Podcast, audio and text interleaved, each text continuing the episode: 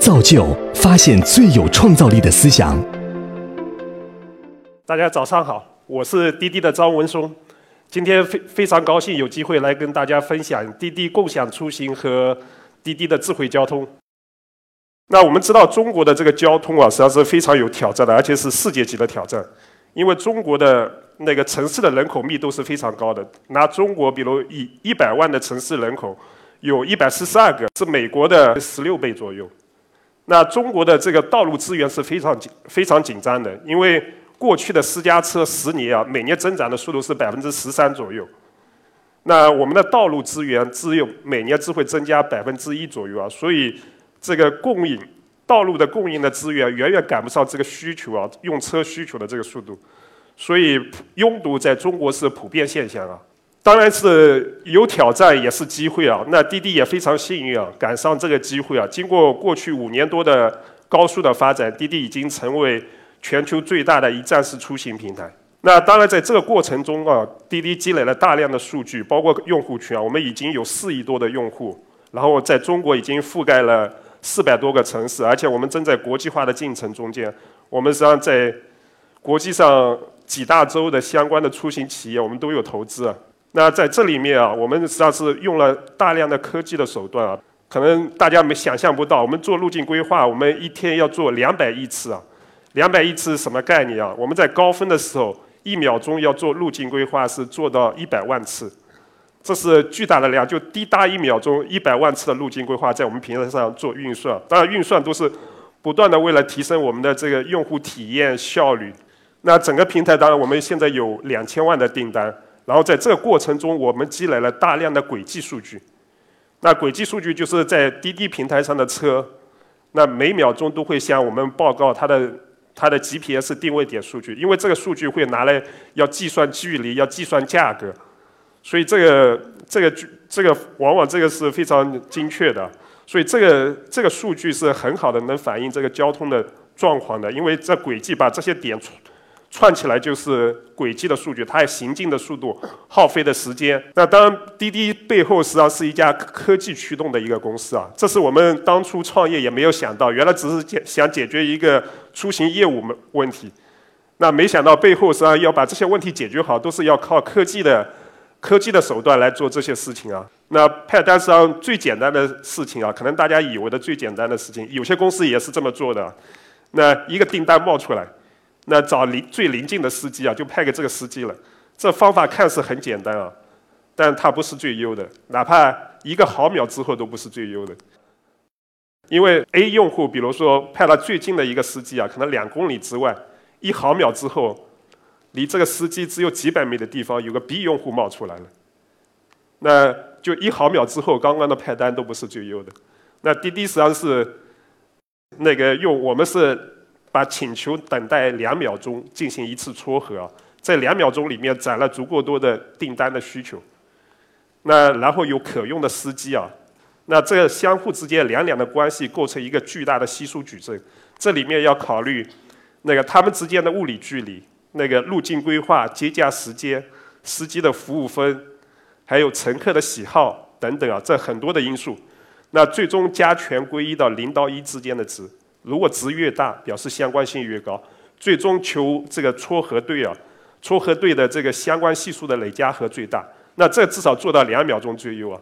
但这两秒钟最优还不够啊，当然这是巨大的系数矩阵啊。那滴滴面临的问题啊，是我们是不同的区域是供需不平衡啊，有些区域司机多，这个乘客少，就供过于求，那是司机的效率没发挥起来。那有些区域是供不应求。就是那订单特别多，但司机少。那司机少的话，就是你乘客发单之后啊，没有司机来接驾，那对这个体验影响也很大。就在一个城市里面，不同的区域会供需不平衡。那我们任何当前两秒钟的调度，都会影响到未来的状态。所以说啊，我们这个问题的复杂度啊，比下围棋要复杂一百倍以上，就比阿尔法狗面临的问题要复杂一百倍。因为我们知道一天有八万六千四百秒，如果除以两秒钟撮合一次啊，我们的步数我们得考虑四万三千两百步。我们知道下围棋啊，格子里面只有十九乘十九啊，最多三百六十一步，而且都有确定性的解。是赢还是输还是平局啊？那我们实际上是这个最优解是怎么样啊？都是，都目前我们都在不不断的迭代啊，所以这个问题复杂度啊比下围棋复杂多了。所以这可能是跟大家想象的不一样啊。滴滴是真正背后是拿很多这个科技的手段在解决问题。那当然这需要我们强大的计算能力啊。滴滴是一家物移大智云的一个典型代表。通过我们的数据的处理能力、人工智能的能力，我们可以来改善交通的。那如果交通变得更好，大家的出行也会变得更快捷。那互联网加交通，实际上国家也在提倡啊。无论我们我们政府部门发改委那个交通部也在提倡用这个互联网加交通啊，那个大数据、云计算、人工智能的技术来改善多方位的来改善这个交通。那滴滴实际上完全可以帮助把这些智慧交交通或者互联网加交通落地的，因为滴滴拿了一个轨迹的数据啊，那轨迹的数据往往是非常宝贵的，因为过去交警拿到的这个数据往往是在路口，路口有检测器啊，有摄像头啊、卡口、地磁这些数据啊，那如果放在地图上面，我们只是一个点上面的数据，那路口与路口之间是一条边，边上的数据过去是没有的。那因为滴滴的业务的发展啊，我们收集了边上的数据。边上呢，我们知道车的行进速度，我们知道在路口的排队时间，我们知道路口的延误时间是怎么样。那大量的数据，把这些数据把点和边的数据汇在一起，可以看到全局的一个交通景象。那基于这些东西，可以做大量的事情啊，包括很多交通的基础服务。那那个这里面有路况啊，路径规划。对，包括整个交通的运行体系报告等等啊，那在上面也可以实现一个多方共建的，不光是滴滴可以受益这些数据，我们政府部门、我们交通的管理部门也可以用这些数据，我们的学术机构也可以基于这些数据做做一些很多的科研啊。当然，第三方的公司也可以利用用滴滴的数，也可以在这个共享的平台上面啊，我们大数据的平台上面，在云上面。可以做一些相应的挖掘，开发更多的服务出来。那滴滴的智慧交通的使命啊，实际上是也是让出行更美好，把更多的运力的效率发挥出来。那在整个出行结构里面啊，我们要不断的去优化的。那出行结构方式很多啊，我们看到所有的出行方式。那比如说慢行的，我们有最早步行开始啊，靠两条腿走路，然后我们有那个那个自行车。啊，自行车当然这个过程中间也被线上化，那线上化获得大量数据以后，可以做骑行导航。那中间这一块是公共交通啊，公共交通是有巴士，然后还有地铁。那这里面当然把这些交通工具也要线上化，线上化之后，那人们获得这些交通工具的信息啊，各方面会更更加方便快捷。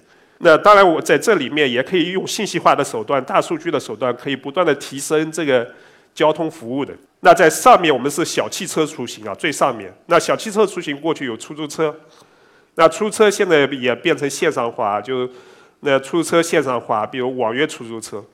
那自驾那一块，当然现在在很多大都市啊，自驾自驾是比例是非常高的，可能百分之四十以上。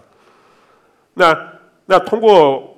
因为自驾的利用利用率特别低啊，通过网约车之后，可以把利用率大幅提升上来，实际上对整体的交通是缓解的，因为不需要那么多停车场。那当然，滴滴滴滴在这里，对，就我们把所有的出行结构啊线上化之后，那我们真正实际上根据这些数据，然后可以做一站式出行啊，给老百姓更多的选择。那滴滴在这智慧交通里面的优势啊，一方面前面讲的，我们有数据的优势。然后我们有技术的优势，我们做了大量的一些应用系统。那应用系统，我们做交通的评估体系、交通的运行体系、交通的监管体系，包括我们的交通的优化。那我们公交企业有公交的调度系统、公交的优化的方案、公交的一些创新的业务。那最核心的部分啊，我们实际上滴滴的整个智慧交通的平台啊，因为这些服务都会落到这个。这个平台上面去，那这个平台我们起名字叫滴雨平台。那滴雨滴雨就是简是那个滴滴大雨的简称啊。我们起滴滴大雨，就是想有大禹治水的意思啊。通过通过这个智慧交通来让交疏导交通，让交通变得更流通畅一些。实际上，滴滴的数据实际上是有非常高的丰富性啊，我们比导航类的数据要丰富的多。那而且我们知道这个订单的状态，因为接驾接驾的时候可能是路上要找人啊，这个时间往往就是不是那么吻合路上的交通情况。然后在送驾，乘客一旦上车之后送驾。那送驾的这个质量非常高的，因为司机和乘客之间是相互约束的。如果道路很通畅，通畅，司机不能慢悠悠的开，乘客一定会监督他。那所以基本上能绝大部分情况下是吻合这个道路的车的流速的情况。所以滴滴的这个数据质量是更高的。那我们做了一个整体的这个交通运行报告，全国四五十个重点城市。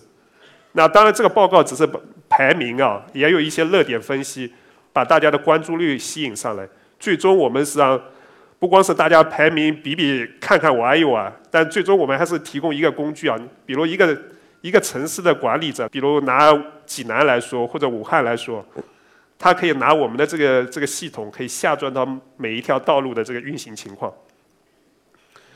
那在这个平台上面啊，我们会提供那个实时的拥堵的排名。每一个城市，城市怎么样？它的那个交通运行指数怎么样？那排名系统，你可以任何一个城市可以点进去，点进去我们可以细分啊，可以下钻下去。每一个拿上海来说，我可以分到不同的区，黄浦区怎么样？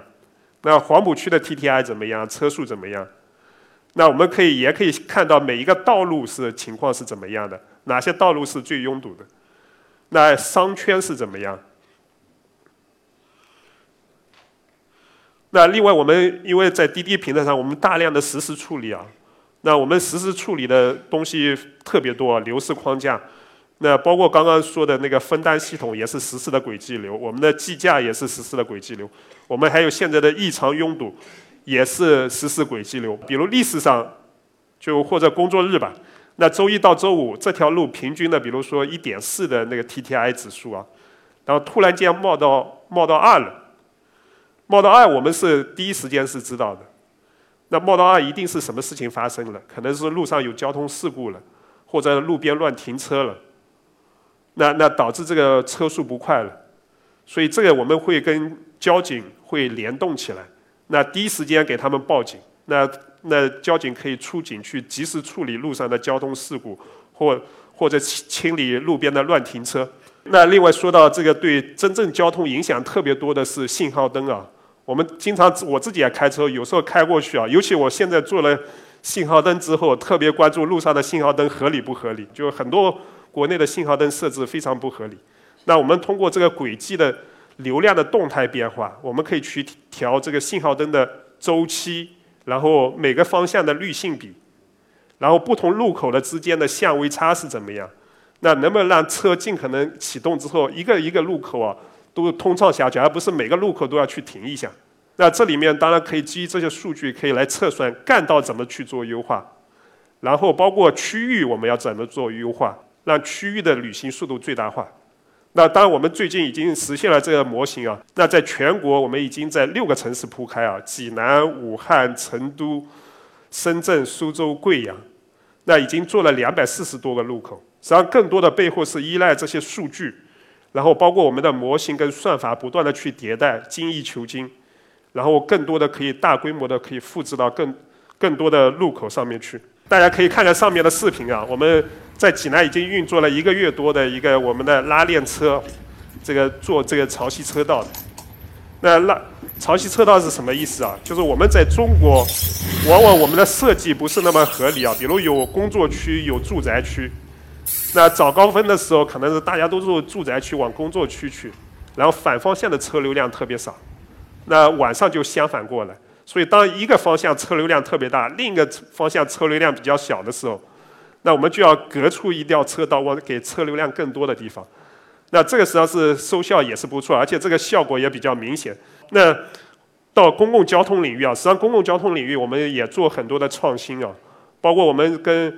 基于大数据，我们去怎么去评价现有的路网，然后评价现有做路网相应的规划，然后根据一些热点啊，我们能不能做跟公交集团一块做这个定制定制巴士，还有跳站小巴，创造这个多样性的一些公共交通的需求。那把这些个公共更多的公共交通服务创造出来，然后又线上化之后啊，实际上最终通过滴滴的 App，我们可以提供实时的公交，比如站在公公共汽车站，这个什么样的车公共汽车啊会到站，大概多久？那我们也会做出行的规划，比如公共交通的换乘。那最近我们把 ofo 接进来了，ofo 解决。最初的这个一公里，然后最后一公里跟公共交通接起来，那已经在国内好几个城市已经上线了。当然，这个是第一步啊，我们把公共交通跟 ofo 打通。